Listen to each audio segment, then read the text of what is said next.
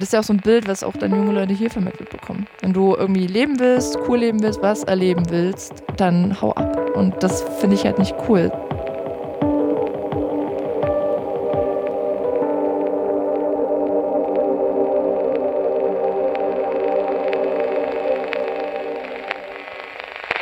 In diesem Podcast geht es um Menschen, die vermeintlich nichts mehr mit der DDR zu tun hatten, einfach weil sie zu jung sind. Die aber trotzdem irgendwie mit dem Echo aufgewachsen sind, das es gab. Ich spreche mit Menschen, die keine Jungpioniere mehr waren. Sophie Koch ist das natürlich auch nicht, denn sie ist Vorsitzende der Jusos in Sachsen, der Jugendorganisation der SPD. Sie hat den sächsischen Koalitionsvertrag mitverhandelt und für den Landtag kandidiert. Mit Sophie spreche ich heute über den Osten und über das Land, also das, was immer als ländlicher Raum bezeichnet wird. Mein Name ist Lukas Görlach und ich wünsche viel Spaß beim Zuhören.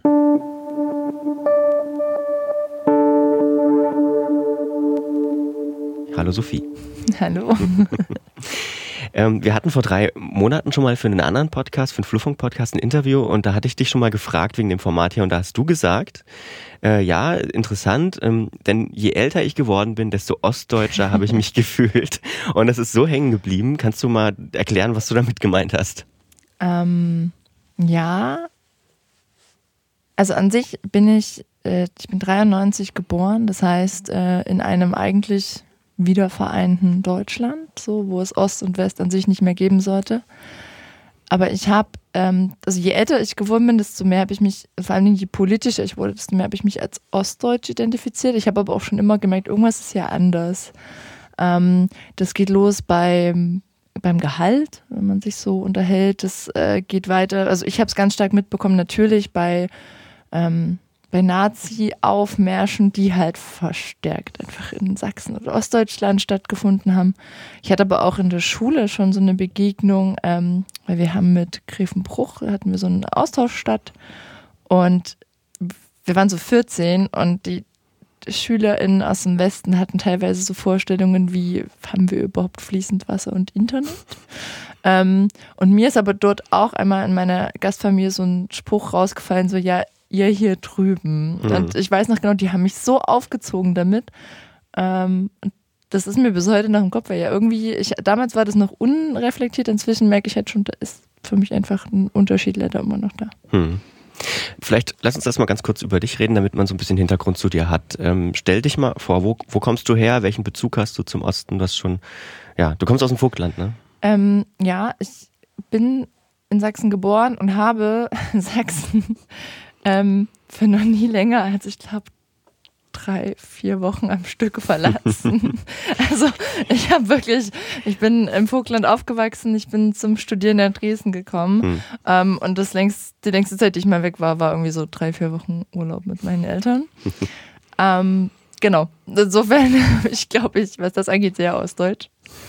Und aufgewachsen bin ich auch in so, also ich hatte den Luxus in so einer, wie nenne ich das, großen Kleinstadt mhm. aufzuwachsen. Es waren so 18.000 Einwohner in sehr viele Dörfer drumherum, aber mhm. der Kern war schon eher stetig. So, wir hatten, ich erzählte, es war bei uns als Kids total cool, wir hatten McDonalds. So, damit waren wir eigentlich Metropole.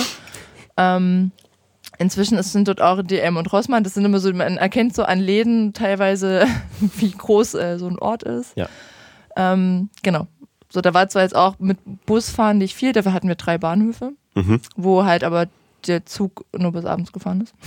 So bis 20 Uhr. Genau, also ich bin so aufgewachsen, dass es an sich, ich konnte was erleben. Ähm, es war schon ein bisschen was los. Je älter ich wurde, desto mehr wollte ich aber auch dort weg. Deswegen mhm. war für mich klar, nach dem Studium, ich muss da raus. Mhm.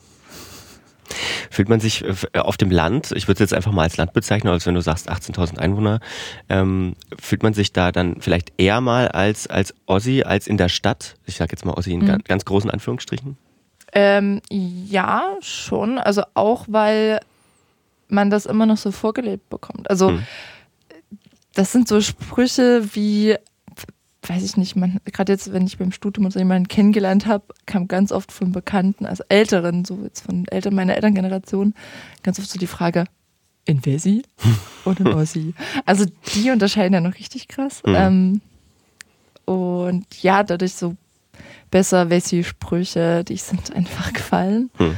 Ähm, Genau. Oder so das, das Vergleich, das, der Vergleich mit, also wahrscheinlich gibt es genauso einen ländlichen Raum äh, in Teilen Westdeutschlands. Hm. Aber ähm, die wenigsten, glaube ich, aus dem ländlichen Raum im Osten haben das mal gesehen. Hm.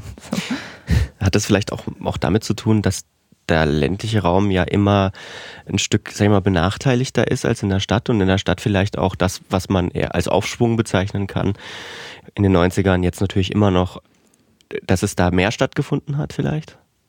Ja, die Landflucht, die es gibt, die ist ja nicht unbegründet. Also hm. ähm, während Städte vielleicht gewachsen sind, haben wir halt immer noch keinen Bus und Bahn, die von A nach B fahren oder die zu selten fahren. Ähm, die Leute verdienen unfassbar wenig, gerade auch im Vergleich zum Westdeutschland. Also bei uns, wir sind ja an der Grenze zu Bayern, waren auch viele, mhm. die einfach, ähm, die gependelt sind, die in Hof gearbeitet haben oder so, weil sie dort einfach besser verdient haben. Das ja. war irgendwie so gang und gäbe. Ähm, ja, das ist genauso mit dem Internet. Das war, letzt, über Weihnachten ein großes Thema, weil man endlich irgendwie schnelles Internet verlegt hat und es war alle so, oh, ja, hier bei uns auch vom Haus und es war wirklich, dann dachte ich so, okay, wow, was haben wir wirklich 2020? Ja, ja cool. ähm, insofern, da kommt alles gefühlt ein bisschen später an. Nichtsdestotrotz, ich mag das total da, weil es halt auch irgendwie so ein Ruhepol ist, aber ich kann auch verstehen, dass da Menschen einfach unzufrieden sind, weg hm. wollen. Hm äh, sich benachteiligt fühlen. Ja, nee, kann ich total nachvollziehen. Hm. Ich äh, habe das äh, genauso wahrgenommen. Also bei uns gibt es jetzt auch im Ort Südthüringen ähm, 160 Leute leben da. Gibt es jetzt seit zwei Jahren, glaube ich. Schnelles Internet, in Anführungsstrichen schnell. Ja, ja. Ähm, aber es gibt es und ähm, tatsächlich auch das mit dem, mit dem, was du erzählt hast, dass man nach Bayern geht. Das ist bei uns auch so. Wir sind auch nur also wenn man auf die Autobahn fährt, die es jetzt schon lange gibt, äh, fährt man 20 Minuten nach Coburg, glaube ich. Mhm. Und ganz, ganz viele Menschen in den 90ern, also mein Vater war da auch mit dabei, sind eben äh, nach Bayern zum Arbeiten ja. gegangen. Das ist jetzt, also habe ich jetzt keine Zahlen, aber ist irgendwie gefühlt im einzelnen Bereich weniger geworden. Aber Unternehmen vor allem haben viel mehr Aufträge bei uns jetzt mhm. äh, in Bayern. Also ich habe äh, nach dem Abi habe ich mal drei Monate in einer Elektrofirma gearbeitet. Da war früh um fünf Treffen und in, im Bus und dann in Richtung Bad Neustadt, Coburg mhm. und so weiter. Und ich Siehst du da eine Chance, dass sich das wieder verändert oder wie kann sich das verändern? Was müsste man machen? Mm, naja, um, ich sag mal so, große Unternehmen siedeln sich ja auch nur da an, wo die Umstände passen. Genauso arbeiten, also natürlich sind Arbeitsplätze schaffen ähm, wichtig. Viel entscheidend ist natürlich auch, dass die Leute dort äh, gut verdienen. Das gilt für mich für ein Unternehmen genauso wie vor allem für soziale Bereiche. Ähm, ich glaube, dass wir gar nicht mal unbedingt immer nur darauf achten, dass äh, große Industrie ähm, Unternehmen sich ansiedeln. Das ist natürlich auch wichtig für Arbeitsplätze, aber ich finde es auch entscheidend, dass wir dafür sorgen, dass Erzieherberufe, soziale Berufe einfach so aufgewertet werden, dass Leute auch die gerne auf dem Land machen, weil das fehlt halt dort massiv. Ja, also am Ende eine, Art Chancengleichheit herstellen mit städtischen Regionen, beziehungsweise mit dem Westen. Also es sind ja auch ländliche Regionen da und da läuft es manchmal aber besser, zumindest mhm. in Franken ist es so. Wo hast du denn jetzt rückblickend, das, ich habe mit einigen Leuten schon gesprochen und denen ist immer so diese DDR natürlich in der Kindheit nie aufgefallen, mir mhm. auch nicht. Also diese, sag ich mal, Indizien der DDR, die es noch gab. Im Rückblick aber, wo ist dir die DDR zum ersten Mal so gegenwärtig geworden in, in deiner Kindheit? Ich weiß nicht, im Kindergarten, in der Schule irgendwie? Mhm es gab verschiedene Anhaltspunkte. Also das eine ist, ich glaube, Essen, weil das ist auch so ein beliebter Punkt, an dem man sich, äh, mhm. mit dem sich heute noch die Geister äh, scheiden. Also ich bin zwar, ich bin seit ich, ich glaube, elf bin Vegetarierin, aber ich habe natürlich im Kindergarten irgendwie Jägerschnitzel kennengelernt mhm. und ähm, Tomatensauce mit Jagdwurst. Und ich fand es damals auch äh, lecker und ich weiß, dass es wirklich, das, damit kann man ähm, Freundschaften springen im Endeffekt. So, das war so das erste Mal, wo ich festgestellt habe, okay, irgendwie kulinarisch gibt es Unterschiede. Mhm. ähm, und dann waren es so praktisch so Alltagsgegenstände. So der gute alte DDR-Mixer oder mhm. vorgestern erst hatte ich einen Messbecher in der Hand und habe den in der Hand gehabt und wusste sofort geil, das ist der alte DDR-Messbecher, mit dem ich backen gelernt habe, ähm, der irgendwie einfach aus so einem Plastik keine Ahnung, Stoff ist, den auch alle kennen. Mhm. So, das waren so Momente, wo ich einfach, es waren einfach so Gegenstände, wo dann immer auch so DDR unten drauf stand oder Spielzeug, was mein äh, Opa hatte, mit dem ich dann gespielt habe. Ähm, genau. Das waren so die äh, Sachen, die mir als erstes aufgefallen sind. Im Laufe der Zeit waren es so Unterschiede, also wie gesagt, gerade im politischen, was so Politik an Schule angeht oder ähm, Umgang mit eben rechten Tendenzen, die, glaube ich, einfach noch viel aus der DDR-Zeit äh, und vor allem der Zeit danach kommen. Hm. Meinst du ähm, auch den Umgang damit? Also, dass man, weiß ich nicht, das eher mal ignoriert hat? Mhm. Hm. Total. Ich glaube, in meiner Kindheit hätten meine Eltern nicht angefangen und meine Schwester oder Musik mich zu politisieren, mhm. hätte ich das so nicht mitbekommen. Natürlich hat man ähm, den Nationalsozialismus sehr ausführlich behandelt, aber nie, was danach passiert ist. Mhm. Also, wo 90er, also gut, klar, das war jetzt auch alles noch nicht so weit weg, aber trotzdem so Nazi-Probleme in den 90er Jahren äh, hat man nicht angesprochen oder ja. auch heute. Das war einfach kein Thema. So Politik generell wurde dann befeuert, wenn zum Beispiel ein, äh, ein Schulkamerad und ich, wir miteinander diskutiert haben, dann war das mal ein mhm. längerer Diskurs. Sonst war ja so Politik raus aus der Schule und Nazis gibt es ja keine. Und, ja. ja, das habe ich auch so in Erinnerung, dass es tatsächlich irgendwie eine Art Credo war einfach zu sagen, nee, wenn wir es nicht wahrhaben wollen, dann ist mhm. es nicht wahr. Und rückblickend gab es dann doch einige Menschen, die ich jetzt auch dann später wieder bei, äh, bei diversen Demos, ich komme aus der Nähe von Thema, gesehen habe, die da eben dann auf der anderen Seite standen, mit mhm. denen du früher Kontakt hattest, wo, mhm. wo ich dann dachte, okay, wow, offenbar ist da doch was. Ähm. Aber wir, wir reden vielleicht noch später kurz über Nazis, auch wenn es nicht so ein schönes Thema ist, aber es gehört dazu. Ich habe den Eindruck, dass die 90er irgendwie, ähm, zumindest bei uns, auch so geprägt waren ähm, von, von der Arbeitslosigkeit, auch von der Existenzangst, auch wenn die meine Eltern jetzt nie so richtig getroffen hat. Also mhm. meine Eltern sind jetzt nicht die typischen Wendeverlierer gewesen. Ich habe viele Freunde, bei denen das aber so war. Meinst du, oder zumindest ging es mir so, dass ich den Eindruck habe, dass die Eltern dann aber relativ schnell erkannt haben, irgendwie in den 90ern, Menschen höherer Bildungsabschluss, der führt dazu, dass man mehr Sicherheit hat und deswegen war der Druck irgendwie größer. Hast du das auch so empfunden? Also es war immer so dieses, mach, mach, mach, mach mhm. was mit Hand und Fuß, such dir was Sicheres, ähm, kein Risiko. Weniger bei meinen Eltern als bei ähm, Bekannten und mhm. anderen mhm. Verwandten. Also ich muss einfach sagen, meine Eltern sind, was das angeht, super entspannt. So, ich habe in der 11. Klasse überlegt, ähm, abzubrechen. Mhm. Da meinten die, ja, überlegst dir, aber ist im Endeffekt dein Ding. Aber generell, klar, also ich habe es auch gemerkt, ne, ich habe Politikwissenschaften studiert, damit war ich ähm, auch in meiner Familie irgendwie so ein, weiß ich nicht, bunter mhm, Vogel. Germanistik habe ich studiert, ist genauso. Ja, also einziger Vorteil, meine Schwester hat es vor mir auch schon studiert. Sie war hm. auch vor mir schon Vegetarierin. Insofern danke an meine Schwester. Ich glaube, die hat den größten selber abgefangen. Aber ja, so äh, die meisten ähm, auch viele an meiner Schule haben sich irgendwie dann doch entweder für eine Ausbildung entschieden mhm. oder für ein Studium, was, ich sag jetzt mal in Anführungszeichen, so Hand und Fuß hat. Ja, ja. Mhm. Ähm, dass ich so eine Geisteswissenschaft studiere und am Endeffekt niemand weiß, was macht das Kind eigentlich damit. das war schon eher selten, ja. Mhm. Und was, also, ich habe es also meine Eltern waren auch keine Wendeverlierer, aber ich habe zum Beispiel gemerkt, so meine Mama hat halt ähm, studiert und das war mit der Wende dann fertig und dann musste sie auch nochmal komplett neu umschulen und das zum Beispiel, ähm, dafür war meine, für meine Eltern das nie ein Problem, sich weiter umzuschulen. Mhm. Also die sind nicht so, dass sie irgendwann mal, ähm, weiß ich nicht, eine Bäckermeisterlehre abgeschlossen haben und die bis ans Ende ihres Lebens durchziehen, sondern die mhm. waren, hatten schon verschiedene Berufe. Und ich glaube, das ist so ein bisschen auf mich auch abgefärbt, so das, was ja auch unsere Generation hat, dieses wir können alles werden, mhm. wir können wechseln, habe ich aber halt mit einer gewissen Entspanntheit, nicht mit Druck. Ja, so eine entspannte Flexibilität vielleicht. Genau. Hm. Warum denkt denn unsere Generation dann offensichtlich trotzdem immer noch so schlecht vom Osten? Also es ist ja eigentlich alles gut. Also es ist vieles gut. Es gibt natürlich immer was zu verbessern, aber ich würde jetzt nicht, mich nicht in den Reigen einreihen und sagen, boah, hier ist alles so schlimm. Erlebe ich nicht so. Also in, natürlich auch eine sehr privilegierte Sicht. Ja. Ähm, man muss immer an, an, verschiedenen Stellen noch arbeiten. Aber es gibt diese McDonalds Ausbildungsstudie, die irgendwie, glaube ich, jedes Jahr rauskommt, die auch die Unterschiede zwischen Ost und West vergleicht. Und da ist der Ton mhm. immer noch so, ja, ähm, die Jugend will weg. Die Jugend will weg, genau. Warum? Ich glaube, weil sie immer noch das Gefühl haben, hier nichts werden zu können. Also so dieser, man sagt ja auch, viele in der jüngeren Generation haben einfach so ein so Aufstiegsfantasie, ne? Die wollen halt irgendwie schnell Karriere machen und äh, was sehen von der Welt. Und ich glaube, dass auch was sehen von der Welt verbindet man jetzt nicht mit dem Osten. Ich meine, wir, wir haben jetzt zum Beispiel auch nicht so große Metropolen. Mhm. Wir haben so Ausnahmen äh, wie Leipzig zum Beispiel. Ich würde zum Beispiel auch nicht Dresden als Großstadt bezeichnen. Das ist eine Ansammlung vieler Kleinstädte. Mhm. Und na, also wer irgendwie mal raus will in die weite Welt, denkt jetzt, glaube ich, nicht an, ähm, an die Lausitz oder an Brandenburg.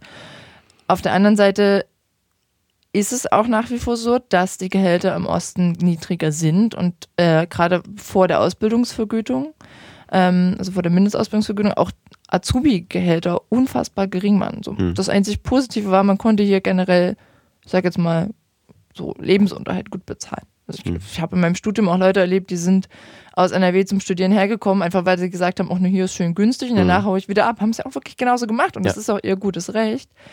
Ähm, aber das ist ja auch so ein Bild, was auch dann junge Leute hier vermittelt bekommen. Mhm. Wenn du irgendwie leben willst, cool leben willst, was erleben willst, dann hau ab. Mhm. Und das finde ich halt nicht cool. So. Mhm. Aber da müssen wir auch noch dran arbeiten. So, ich mag ähm, den Osten, so ich habe mich auch zum, allein fürs Studium äh, mehr unterbewusst nicht aus Ostdeutschland wegbeworben. Ähm, und ich würde natürlich gerne das Image ein bisschen verbessern. Gleichzeitig verstehe ich aber auch, dass viele Leute eben jeglichen wachsenden Rechts, äh, rechte Gewalt und, und Rechtsradikalität sehen. So, hm. Das müssen wir halt genauso angehen und bekämpfen. Was meinst du mit unterbewusst? Hast du dich für eine Oststadt entschieden? Es ist mir nie aufgefallen, bis ich hm. irgendwann mal drüber nachgedacht habe. Also ich, ähm, also ich habe jetzt quasi nicht, als die Bewerbung abgeschickt habe, gedacht, boah, ich nehme nur ostdeutsche Städte. Hm. Sondern mein Gedanke war halt so, hm, okay, ja, Dresden, Leipzig liegt irgendwie in der Nähe. Ja, Erfurt, Jena klingt auch noch ganz spannend. Potsdam, okay. Potsdam geht nach Berlin. Ah, das ist so weit. Na, das, hm. hm. das ist so großstädtig. Da kommt dann wieder so das, das Landkind durch. Zwar so, oh nee, Berlin. Heute mag ich das total, aber das war damals so, mh, hm, nicht so weit weg.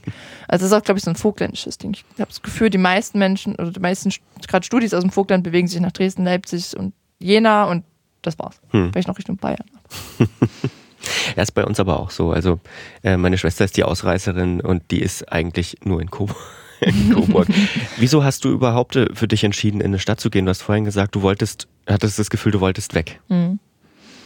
Naja, es, das fing an, ich habe mit 16 meinen Führerschein gemacht, weil ich einfach nicht von A nach B kam. Ja. So, ich bin dann irgendwie äh, mit meinem Roller durch die Gegend gefahren, ging natürlich auch nur äh, an Tagen, wo kein Regen, also Regen schon, aber wo kein Schnee lag, so, was im Vogtland häufig vorkam im Winter, damals.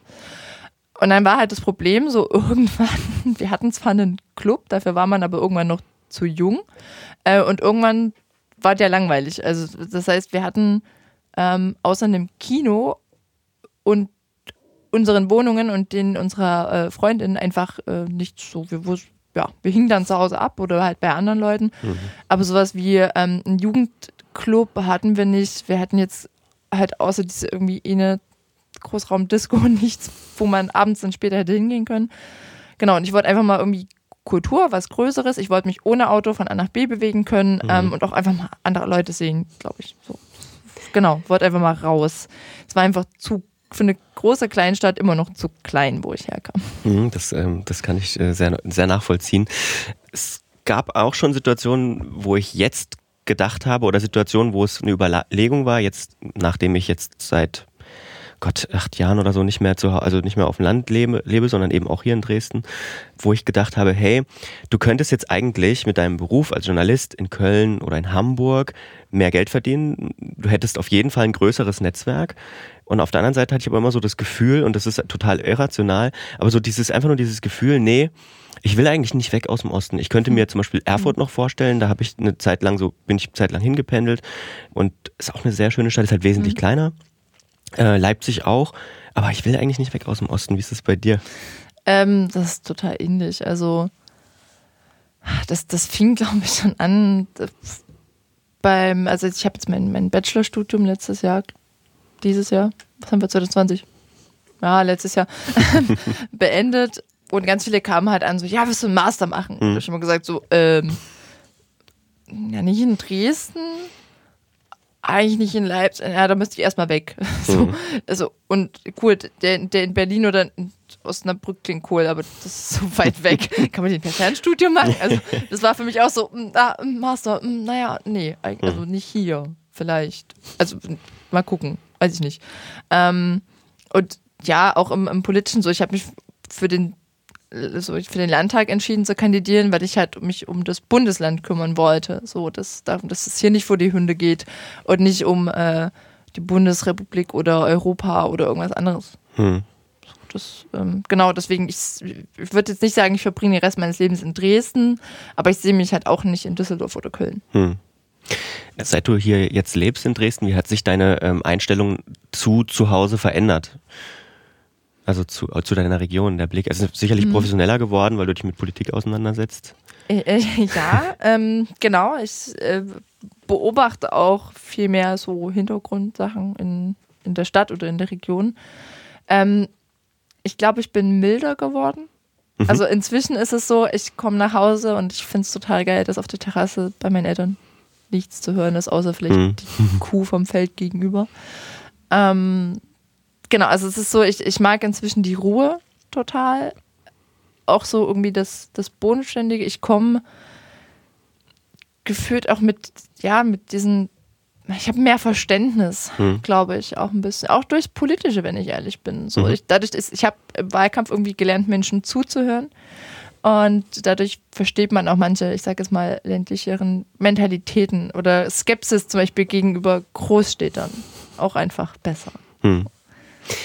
Ähm, wo ziehst du da die Grenze? Also bis wohin geht dein Verständnis?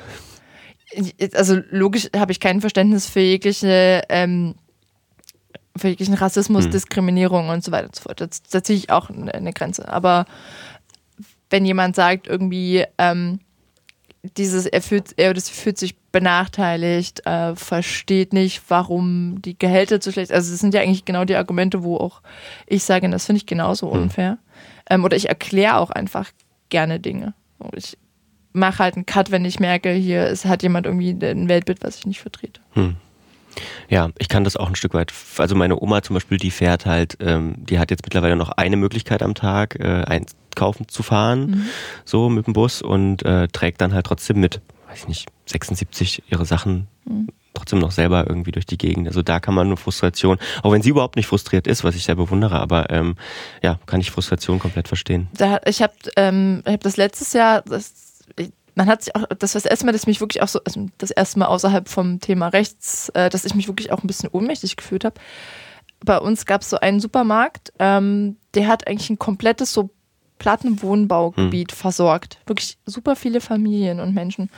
Und ähm, der Betreiber hat einfach gesagt, nee, lohnt sich nicht mehr und hat diesen Supermarkt dicht gemacht. Und ich, also alle standen da, haben es nicht verstanden. Die Stadt konnte nichts wirklich machen, weil das war halt irgendwie Entscheidung ähm, des Inhabers und wirklich alle standen da so, das kann doch jetzt nicht euer Ernst sein. Ich habe halt auch an meine Oma gedacht, die da mhm. immer einkaufen gegangen ist und jetzt halt noch weiterlaufen muss. Oder halt jemanden findet, der sie fährt, äh, was aber auch einfach einschränkt.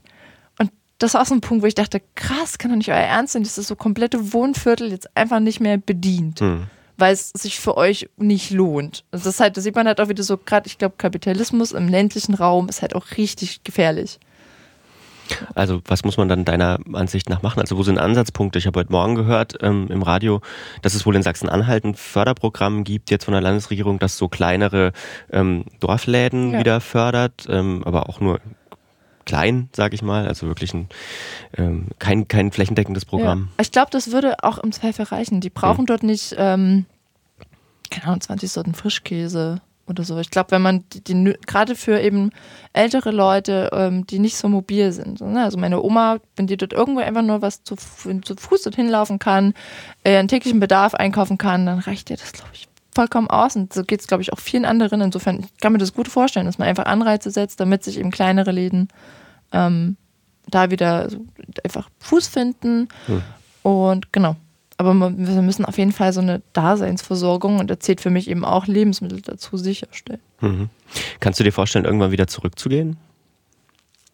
Wenn ich einen Job finde, ja. Also mhm. bei mir ist wirklich so das ähm, Ding, ich könnte es mir vielleicht irgendwann ich schließe es zumindest nicht aus. Ähm, aber das hängt einerseits natürlich davon ab, ja, wie das soziale Umfeld ist. Jetzt noch leben irgendwie einige auch meiner besten Freundinnen dort oder sind sogar zurückgegangen. Wenn die jetzt irgendwann doch wegziehen würden, ich, ich glaube, nur für meine Eltern wäre es mir ein bisschen zu ländlich.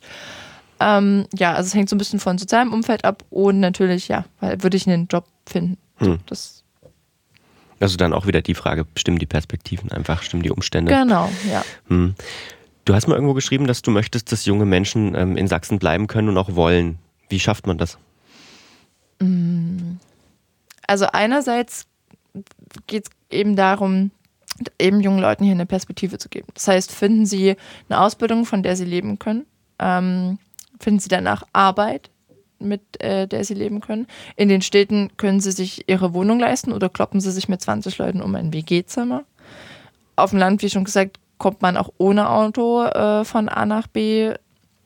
Ähm, und eben ganz klar, wie verteidigen wir unsere Demokratie in diesem Land. Also mhm. es gibt auch viele junge Menschen und ich habe letztens erst wieder Entschuldigung an die Gruppe, aber ein paar junge Leute in der Straßenbahn ähm, denen zuhören können, die halt auch einfach gesagt haben, die, die fühlen sich ein bisschen so den fühlen die Hände gebunden, ähm, die haben Angst vor dem Klimawandel, die haben Angst vor dem Rechtsruck, die fühlen sich von der Politik auch nicht verstanden und das sind auch alles entscheidende Punkte, die wir angehen müssen. Hm.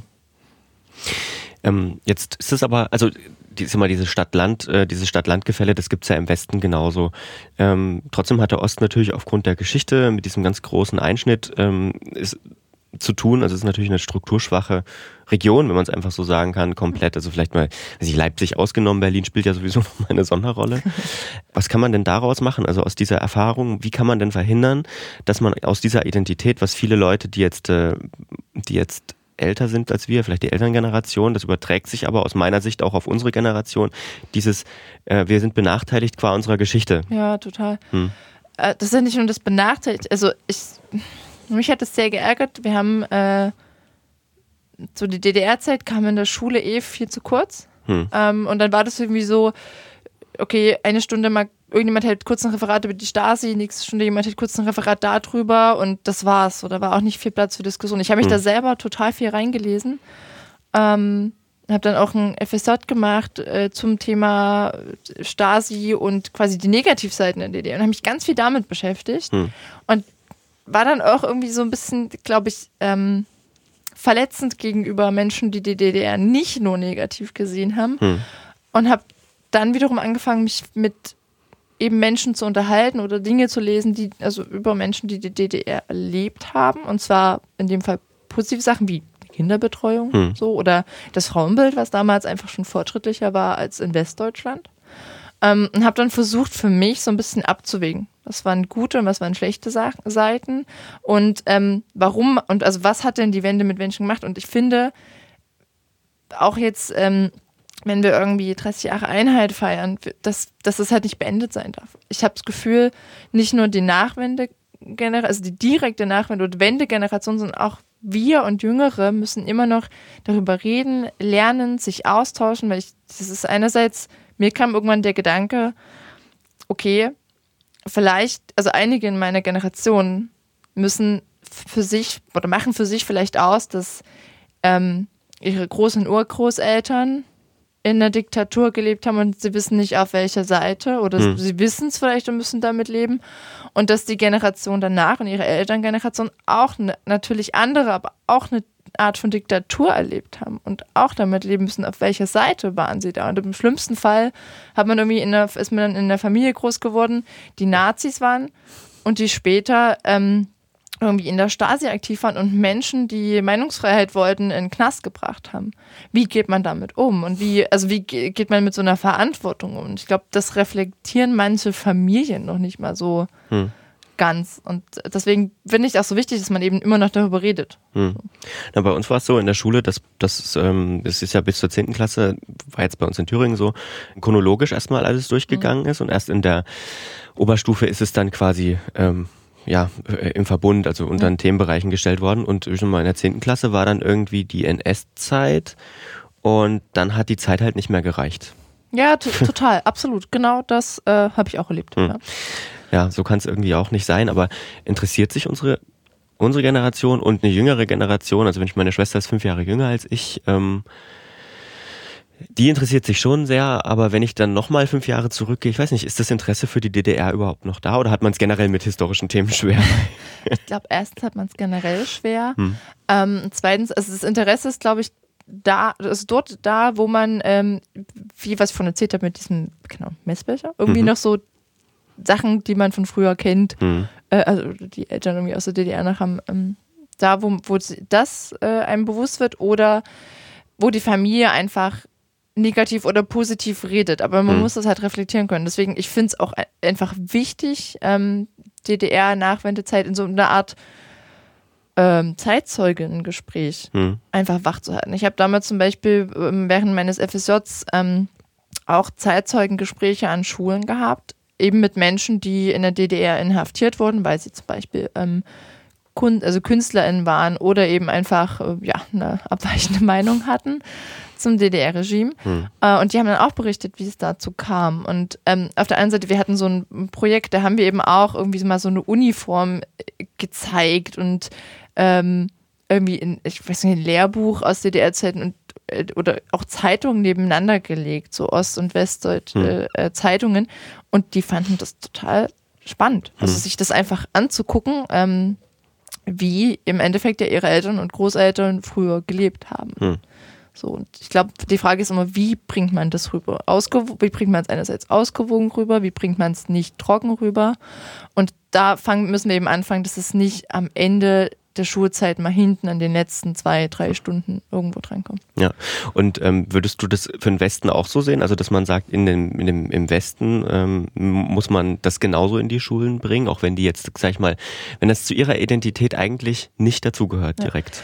Ja. Ähm, also, wenn unser Anspruch ist, dass wir irgendwann nicht nur rein formell ein wiedervereinigtes Land sind, sondern nach Identitäten mhm. und Gefühlen, dann ja, weil es gibt ja nicht umsonst irgendwie auch äh, ForscherInnen, die sagen, so Verletzungen auch in Familien weiter und in mhm. Generationen mhm. weiter vererben. Und wenn in Ostdeutschland sich zum Beispiel ähm, Elterngenerationen an ihre Kinder weitergeben, dass sie Verlierer sind, dass die äh, Wessis alle arrogant sind, und wiederum am besten weitergegeben wird, na, die Ossis sind alle dumm oder äh, was weiß ich, langsam, hm. dann wird uns das ja nie zusammenführen. So. Stimmt, ja. Ich erinnere mich noch dran, es gab damals während der Schu meiner Schulzeit irgendwie so einen Fall in, in Suhl an der Schule, die haben zum, da, zur, zur, als sie Abitur gemacht haben, eine Abi-Klasse, irgendwie so eine Abschlusswoche gehabt mit Kostüm und so, was man halt so macht. Und da haben sie einmal irgendwie ein Projekt unter dem Motto FDJ gehabt und mhm. haben alle ihre, die FDJ-Hemden, die die Eltern noch zu Hause im Schrank hatten, mhm. mitgebracht. Und das ist damals ein riesiger, riesiger, riesiger Aufreger äh, gewesen. Also Bild hat es natürlich groß aufgegriffen, mhm. hier äh, Austrian Actment und so. Was wäre denn für dich so eine Form, außer Zeitzeugengespräche, wie man ähm, trotzdem irgendwie interessant, also irgendwie einfach nur eine einen, einen ich fast Videokassette gesagt, gibt's natürlich nicht mehr, ähm, irgendwie einen Film anschmeißen und äh, was über die DDR sehen. Ich glaube, also wirklich diese also Zeitzeugengespräche, das eine, ähm, aber auch Projekte, also im Osten gerade Projekte, die ähm, Kinder einfach dazu bringen, mit ihren Eltern zu reden. Mhm. Ähm, das halte ich für unfassbar wichtig, ist, dass man so eine Art Familienforschung einfach äh, irgendwie in, in die Gänge bringt. Mhm. Auf der anderen Seite so kann man auch Museen, glaube ich, einfach nutzen. Hm. Also ich war jetzt, äh, das, äh, gut, das äh, DDR-Museum, was in Dresden gibt, ist jetzt mehr eine Ansammlung an Dingen, die es damals gab, ohne jetzt super viel tiefen äh, Hintergrund. Aber auch sowas ist eine hm. Möglichkeit, um einfach ins Gespräch zu kommen hm. zu dem Thema. Muss man dann vielleicht auch den Fokus eher auf diese jüngeren Generationen richten? Also sage ich mal, das auch so aufbauen, weil oftmals wird das natürlich für Menschen gemacht, die die DDR noch erlebt haben. Und die mhm. haben natürlich einen ganz anderen Bezug dazu. Ja, also eine, äh, eine mediale Nutzung ist mhm. natürlich das, genau das gleiche Wichtige. Also es gibt ja zum Beispiel ähm, zum, zum Holocaust gab es das Projekt, äh, wie hätte ein junges Mädchen auf Instagram über den Holocaust berichtet. Mhm. Ähm, und solche, also eine Art von Projekt zu nutzen, um zu zeigen, äh, wie gesagt, auch wieder beide Seiten von der DDR. Wie ähm, hätte jemand, der quasi in der Opposition war, die DDR erlebt? Wie sah zum Beispiel aber auch DDR-Alltag aus? Ähm, da einfach mit, ja, mit sozialen Medien zu arbeiten, den Kindern das über mit YouTube zu mhm. arbeiten, einfach ähm, keine Ahnung, einen Kanal zu starten, der sich mit der DDR beschäftigt. Mhm. Was, wie war die damals? Äh, was war positiv, was war negativ? Was macht den Osten aus? Also das sind, glaube ich, Themen, die sind einfach bisher nicht besetzt. Mhm. Da gibt es auch ein tolles Projekt, ist mir gerade eingefallen, ähm, Wende Rewind von, vom RBB, ähm, auch Instagram-Stories, die mhm. exakt, also 30 Jahre zurück die Tagesmeldungen aus den, ähm, aus den Nachrichten mhm. eben, als wären sie aktuell ja. aufbauen. Das ist auch sehr interessant, da kann man auch eine Menge lernen. Finde ich, ist zum Beispiel so ein Schritt in, Zum die, Beispiel, ja. in die Richtung. Und was mir auch gerade eingefallen ist, ich hatte mal vor, oh, das ist jetzt bestimmt schon drei Jahre her, irgendwie einen Bericht gemacht von MDR über ein Schulprojekt. Ähm, das war auch nicht ganz unumstritten. Das war in Görlitz damals und da ist eine Geschichtslehrerin quasi äh, an verschiedene Schulen in Sachsen gegangen und hat dann mit SchülerInnen eine typische DDR-Unterrichtsstunde nachgespielt. Ähm, ist deswegen nicht so ganz leicht gewesen, weil das durchaus auch hart war, mhm. ähm, weil es gab dann äh, eine Rollenverteilung und dann gab es eine Schülerin, die war halt immer die, die angemeckert wurde mhm. und dann gab es einen Schüler, der war der, der gelobt wurde, weil, mhm. weiß ich nicht, der Vater SED-Funktionär mhm. äh, irgendwie war. Da hat ich teilweise Bauchschmerzen, aber auf der anderen Seite hat das den SchülerInnen total Spaß gemacht und das war für die Wahnsinn, das mal zu sehen und die waren siebte, achte Klasse, sag mal, wo man auch andere Probleme hat, als über mhm. die DDR nachzudenken, würde ich sagen. Also vielleicht. Hm. Ich halte Planspiele generell für hm. eine gute Sache in Unterrichten, wenn sie halt pädagogisch wertvoll aufbearbeitet sind. Hm. Warum nicht? Also ich finde ja auch Planspiele, wann immer ähm, Jugendliche irgendwie den Landtag nachspielen, total gut. Hm. Noch über Nazis wollte ich, gerne, wollte ich gerne reden. Wie sieht es denn im Vogtland mit Nazis aus? Ähm, ja, wo fange ich da an? Ich habe das erste Mal, glaube ich, so richtig von Nazis im Vogtland mitbekommen. Es gab mal in Auerbach eine Razzia. Da mhm. wurden einige ähm, richtig hochgenommen. Ich weiß mhm. auch gar nicht mehr, wann das war, aber das war auf jeden Fall ein großes Ding, so irgendwie Razzia mhm. im Vogtland, auch in Auerbach, Neonazis hochgenommen. Da ich so, okay, das ist ja bei uns. Ähm, das war so das Erste. Und ja, äh, inzwischen, das ist auch so übrigens so ein Ost-West-Ding, 1. Mai. Hm. Gerade im politischen Betrieb, ähm, 1. Mai so bundesweit, immer Tag der Arbeit, große Gewerkschaftsdemos hier und Aktionstage da.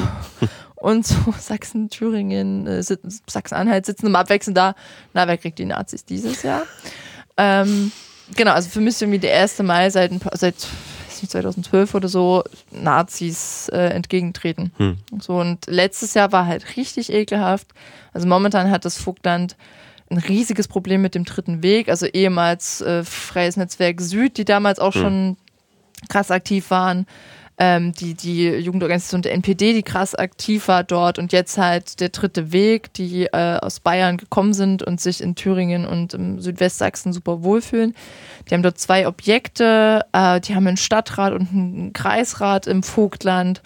Die haben, als es zu den, ähm, zu den Hetzjagden in Chemnitz kam, haben die vor der großen ähm, Gegendemonstration von links damals haben die quasi am gleichen Tag vormittags in Blauen demonstriert und haben wirklich so aus dem Stand 700 Leute, glaube ich, auf die Straße bekommen. Und wir standen irgendwie als, als Gegenpol 250 da. Hm. Und ich weiß noch, dass sich am Nachmittag in Chemnitz alle so, ja, wir sind heute, wir haben sie blockiert, wir waren mehr, das war gut. Hm. Ähm, das war auch gut, aber ich stand halt die ganze Zeit da und dachte so, Alter, ich komme aus dem Vogtland, da waren wir heute 150 zu 700 ja. oder so. Und da waren Familien, kleine Kinder, wirklich so die, die bürgerliche äh, Mitte, wie sie sich immer so schön bezeichnet, ist dort mit Hardcore-Nazis gelaufen. Und jetzt letztes Jahr am 1. Mai gingen ja auch die Bilder wirklich ähm, durch die Presse mit den, mit den, boah, mit den Trommeln, mit den Fackeln, mit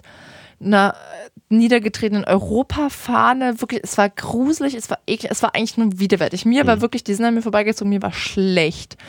Ähm, genau, und das, die machen sich da gerade breit, die ähm, geben sich als die, die Retter der Armen. ähm, und es sind einfach nur Nazis, die sich auf eine ähnlich ekelhafte Art und Weise wie die AfD versuchen, bürgerlich zu geben, obwohl sie einfach nur klare ähm, faschistische Ziele haben. Hm. Das ist bei uns exakt dasselbe. Wir haben halt auch Tommy Frank, der mehrere, ja. mehrere ähm, Objekte hat und sehr erfolgreich ist. Auch bei dem ersten Konzert, äh, bei dem ersten großen Konzert 2017 war das, glaube ich, war es bei uns genau dasselbe. 300 Leute irgendwie, oder es waren mehr, es kamen ja auch aus Jena noch viele und so, 500 Leute gegen aber immer 3000 oder 5000 oder so. Hat das was mit der Geschichte zu tun, dass das hier besonders einfach ist mit der DDR? Dass man so viele BefürworterInnen findet? Ja, ich glaube auch einfach, weil ähm, das kann ich ja auch nur aus Hörensagen sagen, aber da in der DDR ja prinzipiell immer das, äh, hier gibt es keine Nazis, wir haben kein hm. Problem. Ähm, Kurt Biedenkopf, die Sachsen-Simun gegen Rechtsextremisten. Es wurde einfach so lange erstens, also das Problem ist nicht nur die DDR, das Problem ist die, die CDU, die danach einfach jahrelang an der Macht war und halt auch das Problem kleingeredet hat. Ähm, und es wurde einfach viel zu lange nicht erkannt. Hm. Das, oder nicht, was heißt nicht erkannt? Es gab Leute, die haben es erkannt, die haben hm. auch davor gewarnt, aber es wurde äh, viel zu lange einfach ignoriert, dass sich so kleine Zellen ähm, von Rechtsextremisten einfach aufbauen hm. konnten. So um mal nur die, die CDU im, äh, in, in, Schutz zu nehmen. Es gab, gibt, glaube ich, auch gute, äh, auf dem Land auch gute CDU-Menschen, die, ähm, die immer schon was getan haben. Ja, also kenne ich zumindest also, Mir geht es da auch gar nicht um die, äh, ich sage es mal, um die kleinen KommunalpolitikerInnen vor Ort, hm. sondern wirklich eher um ähm, Ministerpräsidenten. Hm hm. die äh, das schön geredet haben oder zu spät reagiert haben. Hm. Jetzt eine Frage, die mir sehr weh tut. Sind wir auch mit Schuld dran, weil wir weggegangen sind? Die Frage stelle ich mir öfter. ist klar. Die Frage stelle ich mir jedes Mal, wenn ich sehe, dass irgendwo eine AfD hochgewählt wird und ich mir denke, okay, wenn ich dagegen angetreten hätte, wäre es vielleicht besser geworden. Hm. Auf der anderen Seite, also ich versuche das einfach, ich sage es mal, wettzumachen, indem ich immer da bin, wenn es brennt. Hm. Oder einfach versuche, Strukturen vor Ort äh, zu unterstützen, wieder aufzubauen, genau, also wir haben das für uns als Jusos zum Beispiel auch, es ist ein ganz klares Ziel, in den ländlichen Strukturen wieder aktiv zu werden, Leute zu finden, die zu vernetzen, zu unterstützen. Ähm, mit der auch einfach äh, übergreifen mit anderen Parteijugenden, die die gleichen Ziele verfolgen, ähm, damit der ländliche Raum halt nicht vor die Hunde geht. Hm. Ähm, vielleicht nochmal eine ganz große Frage, die auch so ein bisschen den Podcast hier be be betrifft. Wir haben jetzt viel über den Osten geredet, viel über die DDR. Birgt sowas wie so etwas, nämlich so eine so eine Ostidentität für sich selber auszumachen, irgendwie ähm, da einen Fokus drauf zu legen und ähm, birgt das nicht auch immer Abgrenzungspotenzial? Also birgt das nicht auch die Gefahr, so eine Art, wie soll man sagen, Ostnationalismus ist übertrieben, aber. Ja, ich weiß total, was du ja. Also die Frage habe ich mir gestellt, als ich den Podcast hier mhm. vor, vor ein paar, also die Idee ist ja schon länger, aber vor ein paar Wochen gestartet habe. Die birgt es. Also mhm. es sollte halt nicht in äh, abdriften in so ein, wir sind der, der coole Osten, uns mhm. kann niemand was sondern entscheidend ist halt, wenn man über eine Ostidentität redet, einfach zu gucken, was macht die denn aus? Hm. Und ähm, dass sie unterschiedlich ist oder einfach Unterschiede hat zu einer, ich sag jetzt mal, westdeutschen Identität, ist, glaube ich, einfach nachzuweisen anhand der Unterschiede, in denen man aufgewachsen ist, was ich schon erwähnt habe, ne, mit was äh, Arbeit angeht, ähm, Geschichte angeht und so weiter und so fort. Insofern ähm, klar, man kann das immer mal spaßig machen, hm. so mit ihr Wessis und ihr versteht es gar nicht, was wir hier machen. Ähm, aber halt, solange man einfach sich im Klaren darüber ist, dass es nicht äh, nur cool ist, dass der Osten nicht nur cool ist, dass er auch cool ist, aber eben auch unfassbar viele Schattenseiten hat. Hm. Wenn man das, glaube ich, hochhält, ist es auch okay zu sagen, ich bin Ossi. Hm. So. ja, schönes Schlusswort. ich danke dir sehr, dass du da warst. Ähm, Hat mich sehr gefreut. Danke. Ja, mich auch. Ähm, und dann ich, ich, weiß immer nicht, wie man aus diesen Gesprächen rausgehen soll, um ehrlich zu sein, weil was folgt? Viel Spaß weiterhin. Hört einfach beim nächsten Mal wieder rein. Ich würde mich sehr freuen und ähm, dir einen schönen Heimweg. Dankeschön, danke.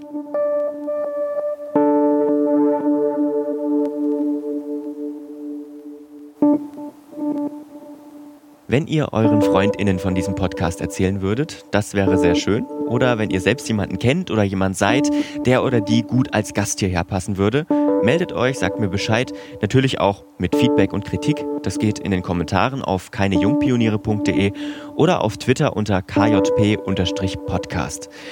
Vielen Dank auch an alle Menschen, die mich bei dem Podcast unterstützen. Die Musik hier, die ihr hört, die kommt von Bonnie Storff und das Coverbild von Anja Maria Eisen. Bis zum nächsten Mal in zwei Wochen.